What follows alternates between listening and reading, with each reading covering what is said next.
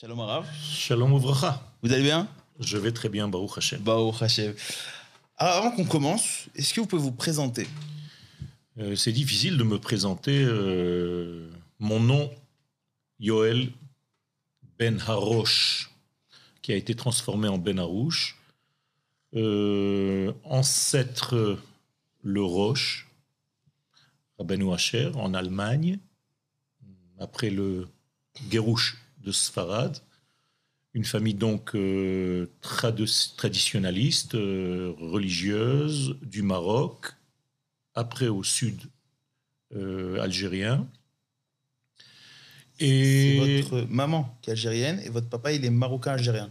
euh, ma maman est algérienne, mes parents, les deux sont algériens, mais les grands-parents sont du Maroc. J'ai compris. Et donc voilà, né en Israël en 1961, à Beersheba. Donc je suis un, ce qu'on appelle Yelid Haaretz, un enfant du pays.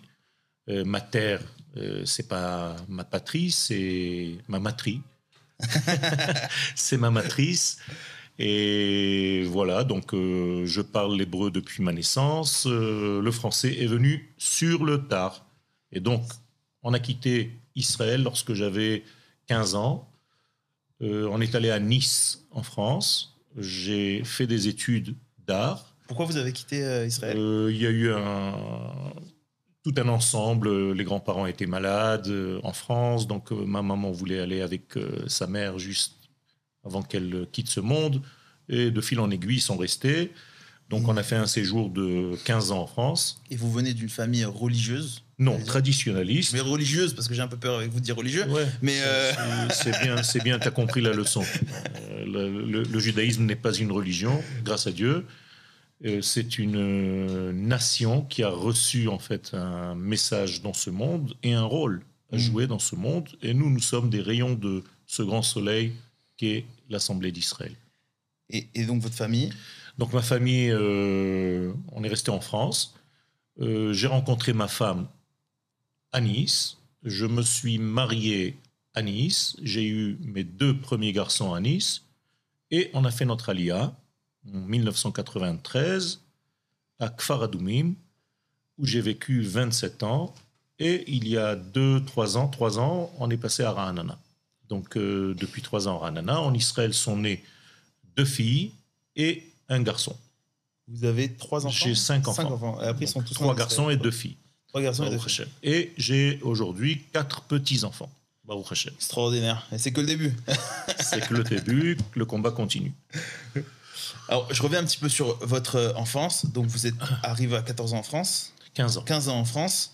Euh, vous avez fait des études normales. J'ai fait des études de- d'abord de- d'architecture d'intérieur. Après, j'ai fait des, des études des beaux-arts. Vous êtes artiste depuis euh, toujours, en fait. Ce n'est pas les études qui m'ont fait artiste. C'est l'artiste qui a fait des études. Donc, je suis né artiste. Euh, j'ai toujours dessiné, toujours peint depuis le plus jeune âge. Et je suis rentré dans une école d'art pour perfectionner, pour apprendre en fait des raccourcis, des techniques au niveau de l'art. Mais c'est pas l'école qui t'apprend l'art, ça n'existe pas. Et c'est pareil dans la Torah, j'imagine. Euh, c'est pareil dans la Torah, nous sommes déjà euh, fécondés avec toute la Torah à l'intérieur du ventre de la maman, nous savons déjà toute la Torah, et lorsqu'on sort dans ce monde, on ne fait que répéter la Torah. C'est pour ça que l'étude s'appelle Mishnah, c'est-à-dire c'est la deuxième fois. Donc on ne fait tous que des répétitions de ce qu'on a déjà étudié dans le ventre de maman. Donc, vous avez été en France à 15 ans, vous avez été en France jusqu'à tard, jusqu'à plus de 30 ans. Mhm. Là-bas, vous vous êtes, entre guillemets, je, dis le mot religion, mais parce que c'est le mot qu'on connaît et qu'on maîtrise. pratiquant. Voilà. Vous étiez pratiquant Oui. en France, vous n'enseignez pas la Torah là-bas du tout. Non. J'ai enseigné, j'ai commencé à enseigner une année avant de monter en Israël, deux ans, en faisant l'ulpan, en fait, de ceux qui allaient monter avec moi. Et en enseignant l'hébreu à ces familles qui montaient en même temps que moi, qui revenaient, eux, pour moi c'était un retour en Israël, pour eux c'était la Aliyah, parce qu'on est monté en groupe avec le Rav Zuckerman. on va y revenir parce que c'est une alia, euh, c'était la première alia de l'alia de groupe, si je Tout me à fait. pas. Le premier groupe de Shalom Vach avec le Rav Zuckerman, c'était nous. Et donc, euh, j'ai enseigné en fait l'hébreu Et je me suis aperçu qu'en enseignant l'hébreu, j'enseignais les racines des mots. Et c'est comme ça que je me suis dit, mais attends, mais je suis en train de parler plus de Torah que d'hébreu. Des. Donc finalement, euh, c'est arrivé de cette manière-là. Bon, j'étais quand même étudiant à la yeshiva à Nice, mais c'était une yeshiva qui n'était pas euh, à proprement dit euh, sioniste, mais j'ai quand même étudié là-bas la Torah et j'ai enseigné aussi la Torah à la yeshiva, aux enfants même des rabbinim, parce que justement j'avais l'hébreu, donc Ça, vous parlez couramment l'hébreu parce que vous Voilà. avez fait 15 ans en Israël. Et en arrivant en Israël, vous, avez, vous êtes arrivé au Kfar Adoumim et vous avez là-bas monté. On, on va vite, on va très très vite. hein. Moi j'avais prévu de prendre beaucoup plus de temps, mais on va, on va re- aller revenir, on Y a va, pas de souci. ça il n'y tranquillement. a pas de souci. Donc avez- je suis rentré dans une yeshiva dès mon arrivée en Israël, une yeshiva Quelle de Mekoubalim, la yeshiva de Nahar Shalom, C'est ça le, le- le vrai truc, c'est que même parmi les sionistes, j'allais dire de kabbalistique, de, etc., vous êtes rentré quand même très tôt dans le monde euh, ésotérique, dans le monde de la Kabbalah. J'ai déjà en France, j'ai commencé à goûter un petit peu à ce, à ce monde. Euh, Alors que je le- me rappelle encore, ma femme était enceinte et je commençais déjà à, à être intéressé, à être appelé par le monde du Zohar. Ça, c'est un maître à vous, c'est- un rave à vous. un rave à moi déjà de France, euh, le rave Yosef Cohen, qui avait commencé un petit peu à m'initier là-dedans. Après, j'ai rencontré euh, un grand rave de la famille de Baba Saleh, Rabbi, Rabbi Rav Amselem, Zichrono Livracha, qui lui aussi m'a initié à ce monde. Et en rentrant en Israël, j'ai rencontré le rave David Daniel Cohen, et j'ai reçu donc une askama de lui, une smichut du Rav Scheinberger aussi, dans une tendance ashkénaze, mais en même temps au niveau de la Kabbalah. Donc euh, j'ai fait euh, ces écoles-là durant une vingtaine d'années, avec aussi le Rav Luria Zatzal, qui est devenu aussi mon maître euh, pendant 17 ans. Et voilà, donc euh, j'ai affiné et la Torah de la terre d'Israël et la Torah des secrets, ce qui en réalité est la même Torah. Mais dans, dans énormément de vos cours, vous parlez énormément du Rav Zuckerman, qui Tout est fait. votre maître, j'allais dire, euh, qui, qui, est, qui a le plus eu de HPA, de, de Le Rav. Zuckerman, pour moi, c'était mon Rav Kook de ma génération. C'est comme ça que je l'appelais. Vous l'appelez Rav Kook Je l'appelais mon Rav Kook. Et je Devant lui? ai, euh, pas devant lui, mais je me rappelle lui avoir demandé, avec une grande euh, chutzpah, est-ce que je pouvais me considérer comme étant son élève? Parce que c'est facile de dire euh, je suis l'élève de. Suis- Parce que tu as étudié un cours, c'est fini. Alors euh, oui, il m'a posé une question qui est très intéressante. Il m'a dit, qu'est-ce que tu ressens quand tu viens à un cours? Je lui dis, je vais vous dire quelque chose qui va peut-être vous choquer. J'ai l'impression d'être une femme qui est tombée enceinte, qui a été fécondée et qui va être capable d'accoucher. Alors c'est pas un enfant. À chaque fois que je sors d'un cours à vous, je peux écrire un livre entier. Il m'a dit alors tu es mon élève. Ça lui a pas fait bizarre, euh, Rav Zuckerman Non, pas du tout. Il m'a dit que c'est exactement comme ça que doit être un élève par rapport à son maître, c'est-à-dire qu'il est parévéravé en hébreu, c'est-à-dire qu'il rentre dans un degré de, de, de fécondation où les paroles du rave vont faire une action comme une graine de semence qui va se développer à l'intérieur de l'élève, qui va pouvoir lui aussi sortir, écrire, écrire, écrire. D'ailleurs, c'est ce qui s'est passé au mont Sinaï, au don de la Torah. Puisque le mont Sinaï se dit Har, c'est la racine du mot Herayon, c'est-à-dire la grossesse. Ça veut dire que la descente, entre guillemets, de Dieu dans ce monde a fait en sorte que la terre, donc le monde, soit enceinte de la parole divine. Et là-bas sont descendues 22 gouttes de semences, qui sont les 22 lettres de l'alphabet hébraïque. Et c'est comme ça que nous avons toute la Torah. que vous pouvez retrouver sur Nishma. Euh, voilà, je fais de la publicité au passage. Ben, tout à fait, on a fait une, une émission sur toutes les lettres où je parle aux lettres, euh, d'une manière assez intime d'ailleurs, où je converse avec les lettres. Moi je vous dis parce que euh, c'est on en reparlera de Nishma, de Rodve Kelim, etc. Mais c'est les, les cours les plus vus euh, de la plateforme Nishma. Donc voilà, comme quoi. Très euh, heureux, très heureux de l'entendre. On, on a un peu parlé euh, de votre enfance, de votre adolescence. On est passé un peu vite, mais c'est pas très grave. Bien entendu, j'ai oublié, j'ai étudié aussi avec euh, Manitou, Zichrono Livracha, Shahar et Ora. Donc euh, j'ai eu encore d'autres euh, Alors, vous avez eu énormément d'influence. d'influences. Oui. Influence. Mais, mais c'est tout a, a changé en fait par rapport à la Torah que j'avais en France, qui était une Torah assez austère, je dois le dire. Quand je suis arrivé ici, euh, je me rappelle le premier cours que j'ai entendu en Israël, c'était un cours du Rav Cherki. J'étais au Machon Meir, donc ça fait à peu près 29 ans. Et je suis sorti, il pleuvait, je suis resté dans ma voiture pendant une heure et j'ai pleuré. Et j'ai demandé à Kadosh Baruch voilà la Torah d'Eretz Israël que je cherchais depuis toujours. Et si tu m'aimes, un jour, je serai enseignant dans cette yeshiva. C'est trop bien. C'est incroyable. Et cette demande a été exaucée quelques années plus tard. Et Baruch Hashem, aujourd'hui, ça fait déjà 25 ans que j'enseigne au Machon Meir et j'ai enseigné aussi au Machon Ora pour les filles. Et vous vous rappelez du sujet du cours? Euh, non, mais ça m'a tellement bouleversé que je me suis dit, mais c'est incroyable, quoi. on était aveugle jusqu'à maintenant, et j'ai commencé à ouvrir les yeux et à rentrer dans la Torah d'Eretz Israël qui m'a complètement alors, euh, happé dans son univers, dans sa grandeur, dans sa beauté. Et ce qui m'a touché le plus, c'est le lien avec le peuple et avec la notion de terre, d'espace. C'est-à-dire quand on est en dehors d'Israël, la Torah est vaporeuse. Tout simplement parce qu'on ne parle que du temps, donc le Shabbat et les fêtes, et on n'en parle que des hommes, les religieux. Comment est-ce qu'il faut être pour être religieux? Alors tous les problèmes de tsni ou de machin, À la tout fin. ça. Ça, c'est c'est l'homme, l'être et le temps. Mais où est l'espace? Il n'y a pas d'espace.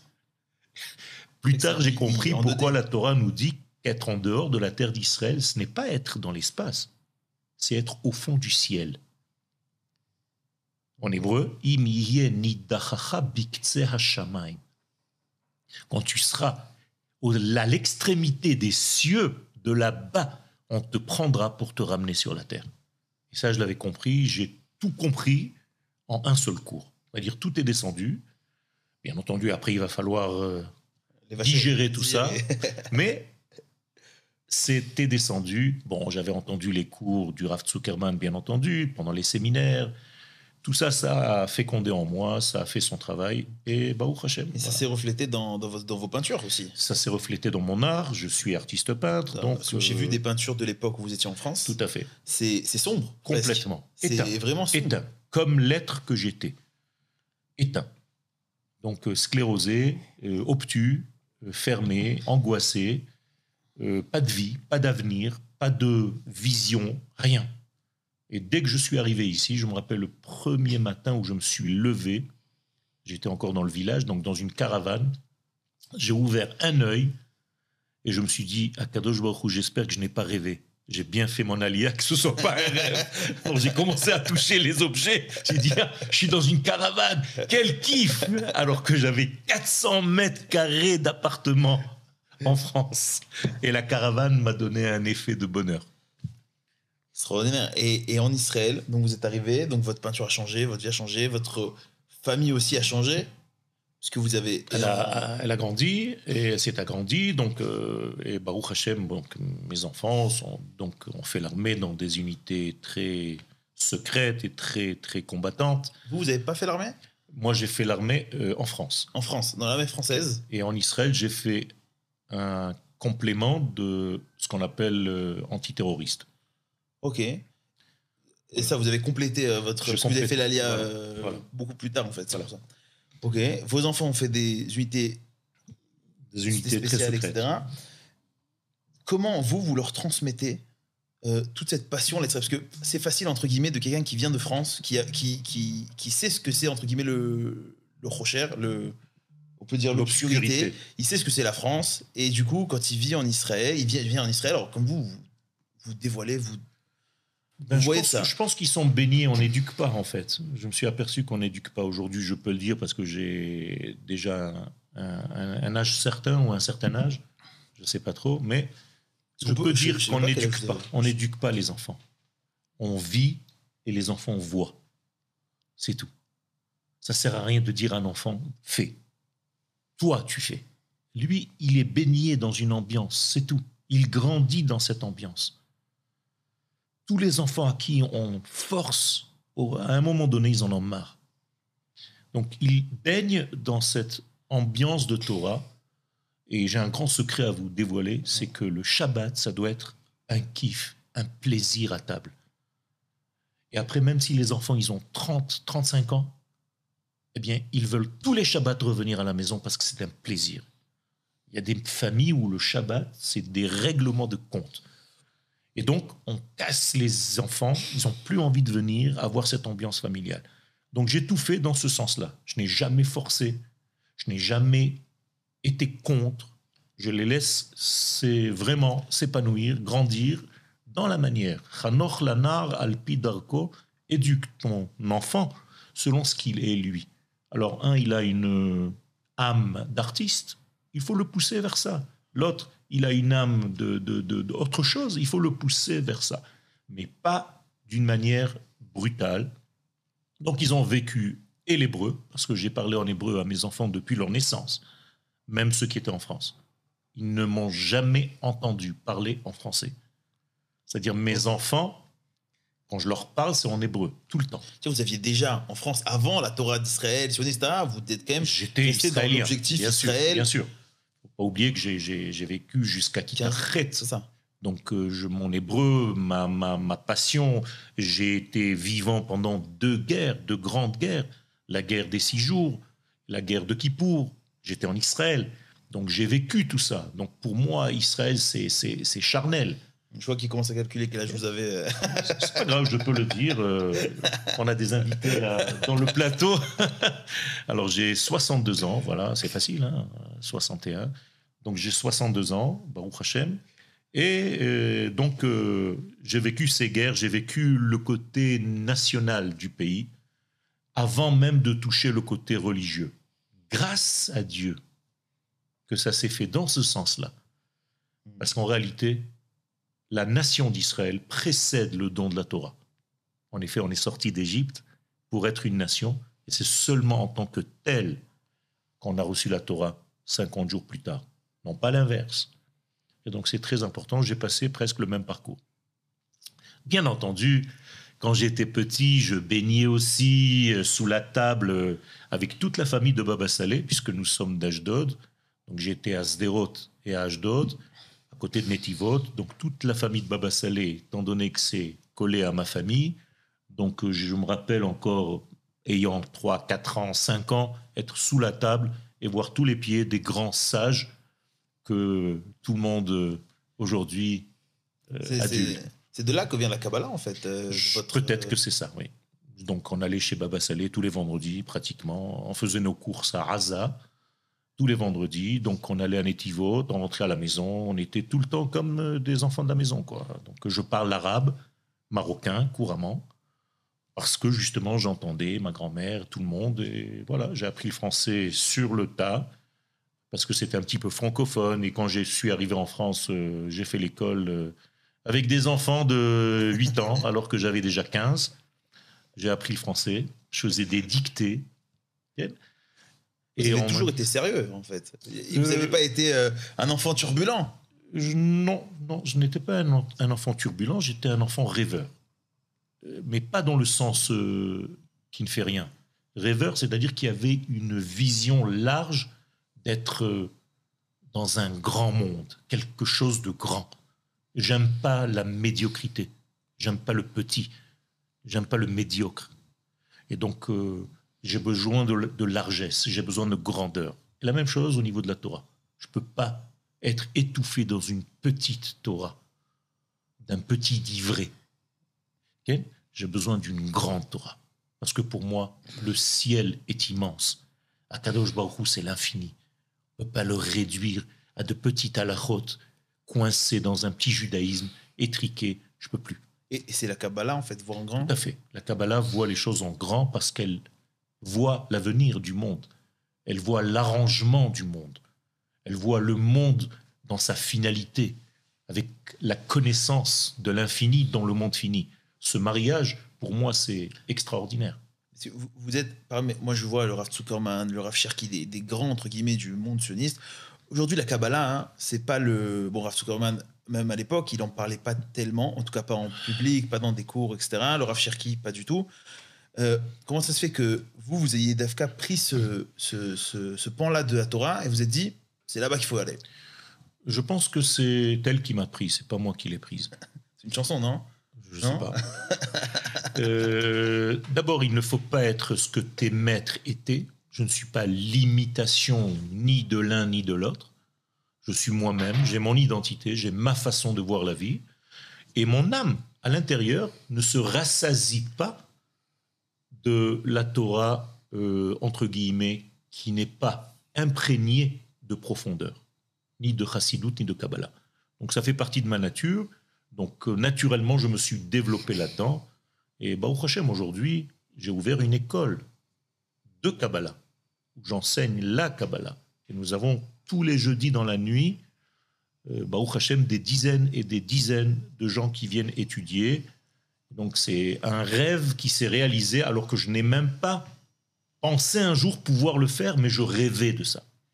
Et donc aujourd'hui, Baruch Hashem, étant donné que c'est la Torah, et je précise mes mots, la Torah, de la libération du peuple et de la libération du monde et de l'arrangement du monde, sans cette Torah, le Mashiach ne peut pas se dévoiler. Il faut le sa- savoir. Donc c'est la clé du messianisme d'Israël. C'est cette Torah-là. Et le Zohar, Rabbi Shimon Bar Yochai alav le dit clairement, nous sommes très proches de l'Akba Omer, Beda, Sefer HaZohar, Yifkun Israël min galuta berachamim. C'est grâce à ce livre-là du Zohar que les enfants d'Israël sortiront de leurs exils, au pluriel, avec miséricorde. Pourquoi? Tout simplement parce que le Zohar est clair. Il t'ouvre les yeux et il fait le joint entre l'esprit et la matière. Ce n'est pas que de l'esprit, c'est l'esprit et la matière. Et c'est pourquoi les kabbalistes, en réalité, c'est ceux qui savent recevoir. Donc ils apprennent la réception, en hébreu Kabbalah. Donc la Kabbalah, c'est pas des livres à faire peur, c'est tout simplement comment recevoir l'infini dans le monde du fini. Et ça, c'est tout le secret. Et dans le prophète Daniel, nous avons une, un passouk, un verset qui nous dit qu'à la fin des temps vont se lever parmi le peuple d'Israël des hommes qui vont enseigner le Zohar. C'est marqué comme ça, Vehamaskilim yazhiru ke Zohar harakia matzdikei harabim takochavim. Traduction, se leveront des hommes qui vont enseigner cette Torah profonde et grâce à cette Torah, ils verront le bien chez leurs frères Israël, même s'il ne leur ressemble pas. C'est-à-dire, je ne vais pas juger un homme parce qu'il n'a pas une kippa ou qu'il a une kippa de cette couleur ou une kippa transparente, ni une femme si elle marche avec les cheveux dénudés ou qu'elle est un petit peu plus euh, dénudée. Je ne juge pas. J'aime mon peuple, j'aime les êtres de mon peuple et j'enseigne. Et petit à petit, les choses s'arrangent parce qu'il y a un grand ordonneur dans ce monde. C'est lui qui fait le travail. Moi, je suis juste un associé. En fait, le, le kabbaliste est un artiste. Il, il prend, euh, comme vous, quand vous peignez, vous avez une pensée et vous la descendez sur un tableau. C'est très important. Ce que tu viens de dire, c'est une clé, c'est la traduction exacte du mot Emouna. Ah bah voilà. On arrête. On peut couper. On peut couper, tout est dit. Emouna, malheureusement mal traduite par euh, les gens qui étudient, même en français, Emouna, la foi, ça ne veut rien dire. Eh, Je connais beaucoup de gens qui ont beaucoup de crises de foi à cause de ça, justement. La Emouna, c'est le fait. Vous savez quoi Je vais vous donner une clé. Ça va vous aider. C'est presque un jeu de mots avec le français. La Emouna, c'est ce qui vous amène. C'est ce qui amène des degrés très profonds pour les révéler dans ce monde-là. Donc la Emouna, c'est certifier quelque chose de très profond. Si par exemple je dis que j'ai la Emouna en l'infini béni soit-il, tout simplement je vais le traduire, je vis de cet infini. Ça c'est la Emouna. Je fais en sorte que l'infini me traverse. Et ça c'est la véritable Emouna. Ça veut dire que dire j'ai la foi qu'il y a quelque chose là-bas en haut, c'est pas du judaïsme ça. Vous parlez beaucoup de lâcher prise euh, dans vos cours. Tout à fait, c'est-à-dire être traversé. C'est ça. C'est tout. Ne gêne pas le flux divin de remplir ce monde. Mais pas que dans la Torah, là, on parle de tout. Dans tout, mais. Akadosh Baruch n'est pas coincé dans un degré quelconque. Ça, Il est dans bouquin, toute la bien vie. sûr. Bien sûr. Akadosh Baruch n'est pas moins dans le corps que dans l'âme. Et c'est le même qui a créé mon âme et qui a créé mon corps. Est-ce que j'ai le droit de détruire mon corps? Pas du tout, il est divin. Autant que ma neshama. Donc je dois faire en sorte que le flux divin traverse ma neshama, traverse mon corps et que je devienne le maximum que je puisse être en tant qu'homme divin sur terre. C'est marrant parce que c'est des notions qui sont entre guillemets divines, donc c'est pas, pas réel, pas palpable, mais ça, on parle de corps, on parle de réalité Ah non, non, non, physique. je parle de réalité. c'est ça, de, de physique. La Torah, c'est une réalité. C'est une terre, c'est un peuple, c'est une politique, c'est une infrastructure qui va mettre en place un système qui va révéler les valeurs que nous avons reçues dans la Torah. C'est tout est réel, c'est pas des choses de l'esprit. J'adore quand on me dit oui, la spiritualité. je, je ne supporte même pas ce mot. Ça ne veut rien dire. Kadosh Baruch n'est pas spirituel, c'est l'infini, donc il est partout. Il remplit le tout, il fait vivre le tout. Ça nous faisait très peur quand t'es petit. Dieu est partout. Te regarde. Ça, c'était la- le judaïsme par la peur. C'est ça. Et autour de cette, euh, j'allais dire, de ce monde-là de Kabbalah que vous voulez transmettre, que vous voulez être le, le pasteur, vous avez créé l'association Il a Aura fait. Véhilem. J'ai bien aimé le passeur. D'ailleurs, j'ai une de mes dernières toiles que j'ai appelée Les passeurs de lumière. Nous sommes des passeurs de lumière. Il faut qu'on fasse. Je le. Il y a des dealers, nous sommes des dealers de la lumière divine. Voilà. Mais je le tease devant les caméras. on va se mettre devant vos peintures et on va les, on va les commenter. Simcha, Be'ahava Gdola. Je C'est pense tout- que- En fait, ce sont des traductions de notions très, très, très profondes de la Kabbalah sous forme artistique. Donc, au premier degré, on peut ne rien voir. De la même manière que quand tu vois un kabbaliste dans la rue, tu ne peux pas savoir qu'il est kabbaliste. Tu vois un homme. Et quand il mange, il mange comme tous les autres à table. Mais toi, tu ne sais pas ce qui se passe dans sa tête, dans ses pensées, dans sa manière d'intégrer la nourriture. Il ne mange pas des beefsteaks, il mange des lettres. Ça, c'est autre chose. Parce qu'il y a la Kabbalah, entre guillemets, de l'étude et la Kabbalah des actes. C'est-à-dire qu'on voit et on entend beaucoup de gens qui font des tours de table de Shabbat avec des arbres, avec des feuilles, d'autres qui vont dans la forêt euh, faire des Des feux tours de table. je sais pas exactement. Alors le tour de table avec les arbres, c'est pas des tours de table avec les arbres, c'est des tours de table avec de l'hysope, c'est-à-dire du za'atar. En fait, c'est pas du za'atar, c'est de- des, des hadassim. C'est-à-dire qu'on fait le tour de la table avec les hadassim pour faire descendre en fait la lumière sur la table de Shabbat.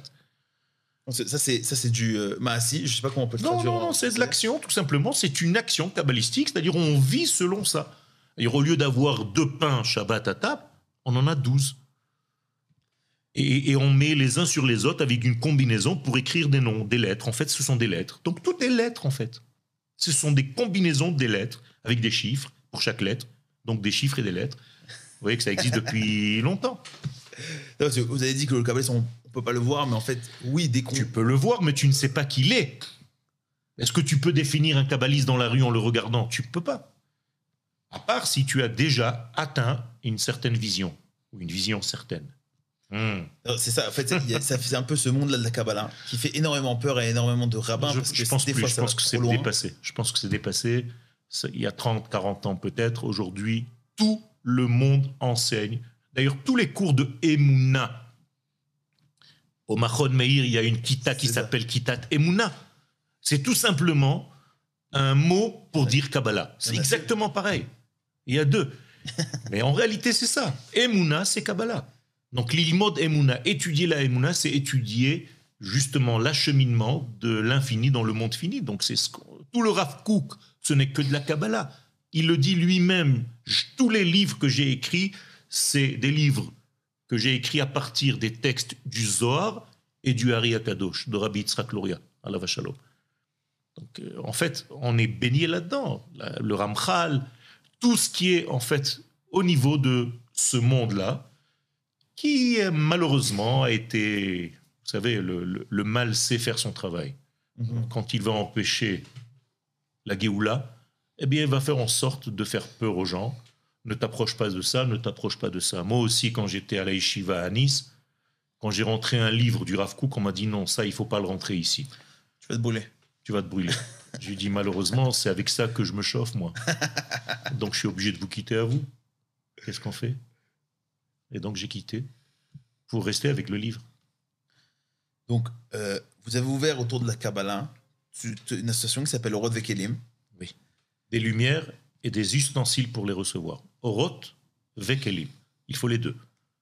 Les lumières sont là, mais il faut des ustensiles adéquats pour recevoir ces lumières. Sinon, ça part. Et malheureusement, ça se gaspille. Attention, c'est comme si tu ouvres le robinet, mais tu ne mets pas un verre. Ça peut aller aux égouts. Donc la lumière divine est là. Il faut la capter. Et, dans cette. euh, je reviens beaucoup sur le monde de la Kabbalah parce que, entre guillemets, vous êtes un peu des seuls raves euh, francophones à, pour qui on peut parler de Kabbalah sans, sans se brûler ou sans avoir peur. Vous avez dit un petit peu euh, des notions comme le kabbaliste, il arrive à voir. le briquet. le kabbaliste, il arrive à voir et machin, et il voit des choses, etc. Vous, par rapport à l'actualité, par rapport à tout ce qui se passe en ce moment, parce que ça bouge beaucoup. Euh, en ce moment, personne ne peut pas dire que ça bouge. Ça bouge dans le monde entier, entre le corona, les, les réformes euh, judiciaires en Israël, etc. Quand vous, en tant que, euh, j'allais dire, passeur, comment vous, vous voyez ça et comment vous, vous acceptez euh, ce qui se passe? Bon, D'abord, je ne me suis pas défini en tant que kabbaliste. hein. Depuis le début, c'est toi qui le dis. C'est moi. Euh, Moi, je ne me définis pas. Moi, j'essaye de faire un travail. bah, un enseignant de Kabbalah et kabbaliste. J'enseigne, euh, je fais, j'essaye de faire ce que je peux. Non, ouais, il y a des kabbalistes de niveau, peut-être. C'est évident. Oui. Alors, le mouvement, tous les mouvements qui se passent dans le monde aujourd'hui font partie de ce dernier mouvement, de cette, j'allais dire, turbulence, perturbation de la fin d'un cycle où on est en train de passer à un autre cycle. C'est-à-dire nous sommes dans un- une charnière du temps. Et effectivement, tous ces bouleversements sont marqués. C'est même pas besoin d'aller chercher dans la Kabbalah, ils sont marqués même dans la Mishnah. À la fin du traité de Sota, toute cette perturbation se trouve. Elles sont écrites noir sur blanc par des hommes sages d'Israël qui ont écrit la Mishnah. Vous allez me dire, oui, mais c'est les mêmes qui ont écrit le Zohar. Effectivement. Peut-être que c'est une chose que les gens ne savent pas, c'est que ceux qui ont écrit la Gemara sont les mêmes qui ont écrit le Zohar. Donc ça ne doit pas leur faire peur. Au contraire, le Zohar, c'est pas quelque chose qui te pousse dans un monde euh, des ténèbres secrets. C'est pas Harry Potter version Israël. Ok le Zohar, c'est la vie. Tu dois être dans la simcha, tu dois être dans le plaisir de la vie, tu dois être dans le sourire, tu dois être dans le rire, tu dois être dans l'humour. Mais c'est en réalité comme ça. Malheureusement, quand tu dis à quelqu'un sois sérieux, il fait la gueule. Dans le judaïsme, c'est l'inverse. Sois sérieux, tu dois sourire. Parce que nous sommes issus d'un grand sourire qui s'appelle Yitzhak. Yitzhak, c'est le grand rire. Donc tu es né de ce premier homme du peuple d'Israël qui a été circoncis à huit jours. Le premier homme, Israël, il s'appelle le rire. Yitzhak, celui qui rira au futur. Imagine-toi, tu as un enfant dans la maison qui s'appelle Il rira. Viens manger, il rira. Ben, c'est comme ça qu'on appelait Yitzhak. Ça fait rire, mais en hébreu, c'est beaucoup plus profond. Yitzhak veut dire celui qui est capable de sortir des lois de ce monde et de voir autre chose. Yotze min hachukiyut. Yetze chok. Yitzhak, c'est celui qui est capable de voir et la matière et ce qui transcende la matière, ce qui fait vivre la matière, l'âme des choses et non pas seulement leur corps. Ça, c'est le secret du kabbaliste. Donc vous voyez l'actualité, vous voyez un attentat, vous voyez des choses comme ça, et à travers ça, vous voyez la Géoula. Tout à fait. Tout à fait. Je vois comment Akadosh Baruch d'ailleurs c'est une mitzvah de chercher à faire ça. C'est-à-dire que quand on quitte ce monde jusqu'à 120 ans, il y a cinq questions qui sont posées à l'homme. L'une d'entre elles, c'est Sipita Leishwa. Est-ce que tu as fait en sorte de regarder dans tous les événements de ta vie comment moi, Akadosh Baruch je fais avancer mon processus de délivrance du monde? Si tu n'as pas fait ça, tu es fautif. Donc cherche dans les événements géopolitiques, historiques, mon action divine. Parce qu'en réalité, c'est Akadosh Baruch Hu qui agit à travers l'action des hommes.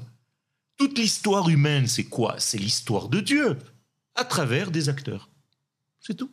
Donc si je comprends le jeu, si je comprends le mouvement, ben je comprends celui qui fait le mouvement. C'est comme si euh, je raconte une histoire, j'écris un livre, tu ne vas pas regarder le livre en regardant la couverture et le texte. Oh là là, il est bien écrit, c'est super, la Il machine, il est épais, il y a une belle écriture. Mais ça va, à un moment donné, il va falloir le sens, l'âme de celui qui a écrit le livre. Qu'est-ce qu'il y a à l'intérieur? Alors la beauté du livre est importante, je l'ai signalé tout à l'heure, ça c'est mon côté artistique. Mais l'âme de celui qui a écrit, qui est à l'intérieur de ce livre, n'est pas moins importante.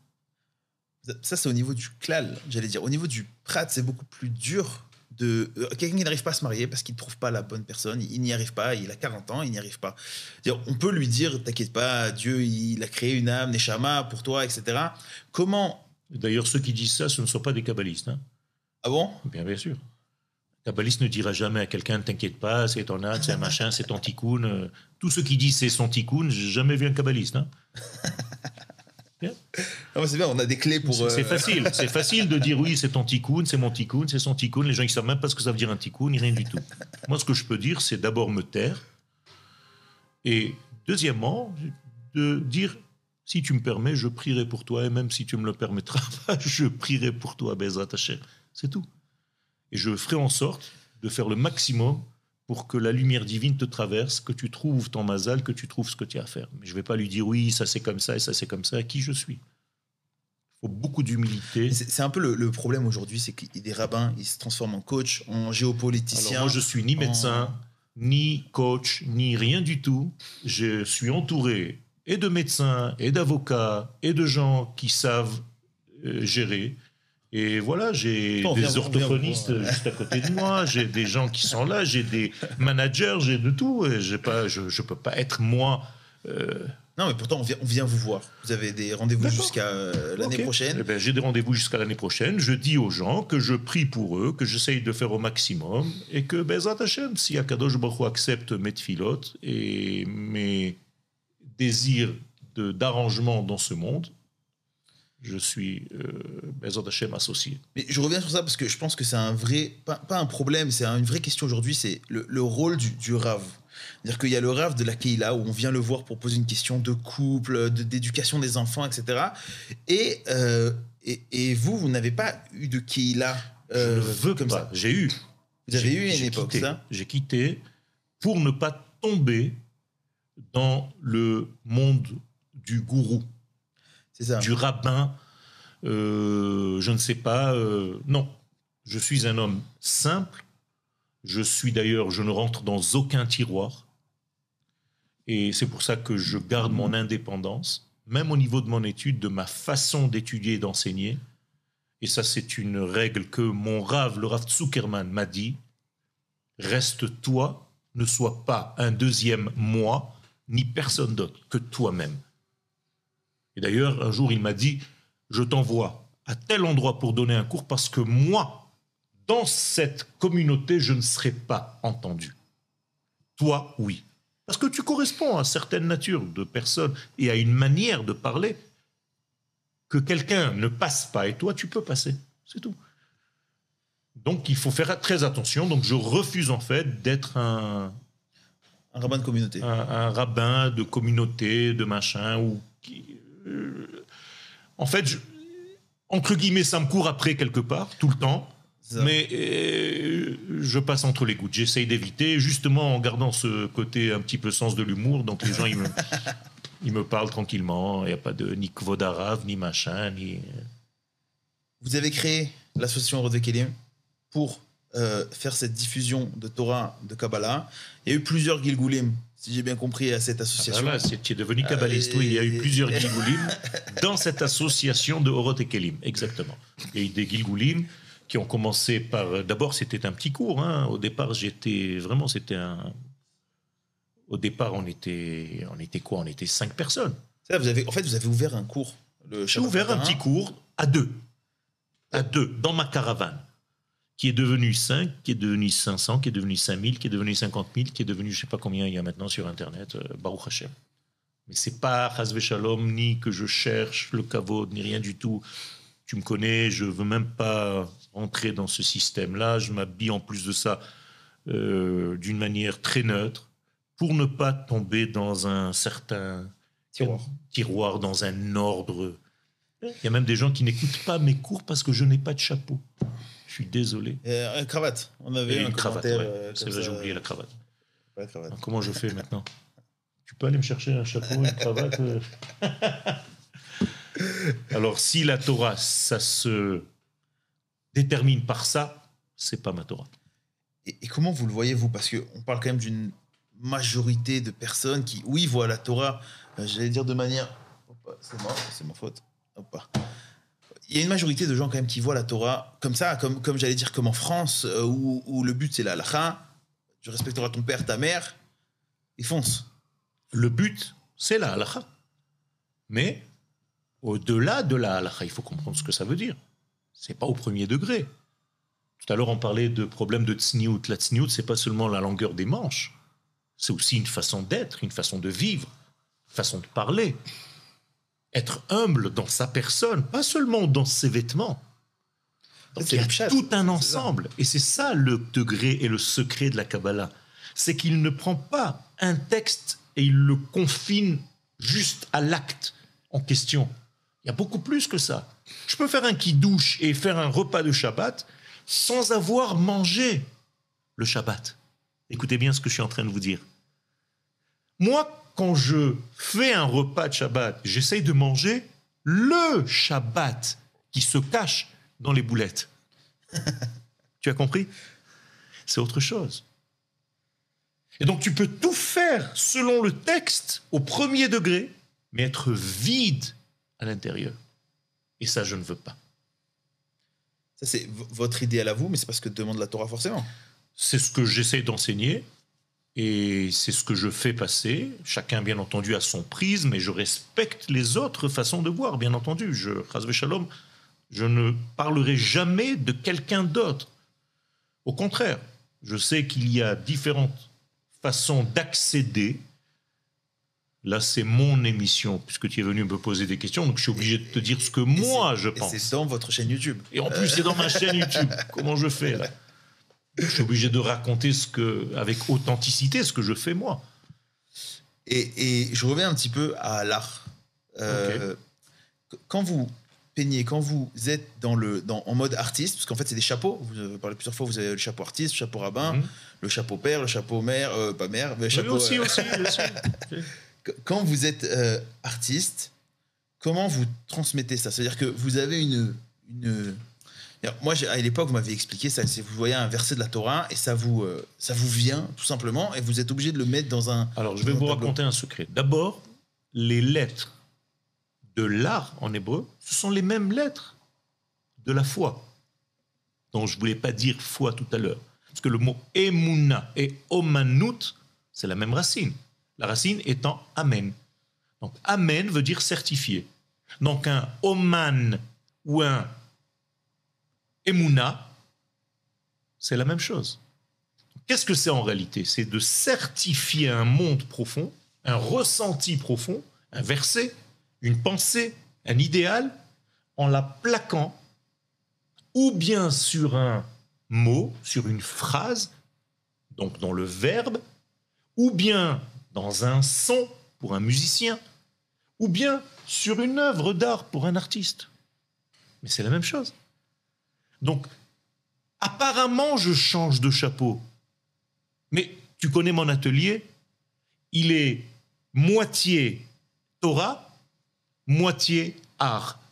Et il n'y a même pas de mur qui sépare entre eux. Il y a un passage de l'un à l'autre. C'est-à-dire que je passe d'un monde à un autre, tranquillement, sans changer de chapeau.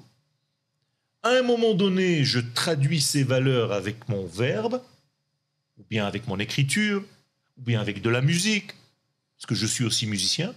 De l'autre côté, je vais traduire les mêmes profondeurs, mais au niveau cette fois-ci du plastique, c'est-à-dire de la façon de faire, de sculpter, de peindre, de dessiner, de donner des formes.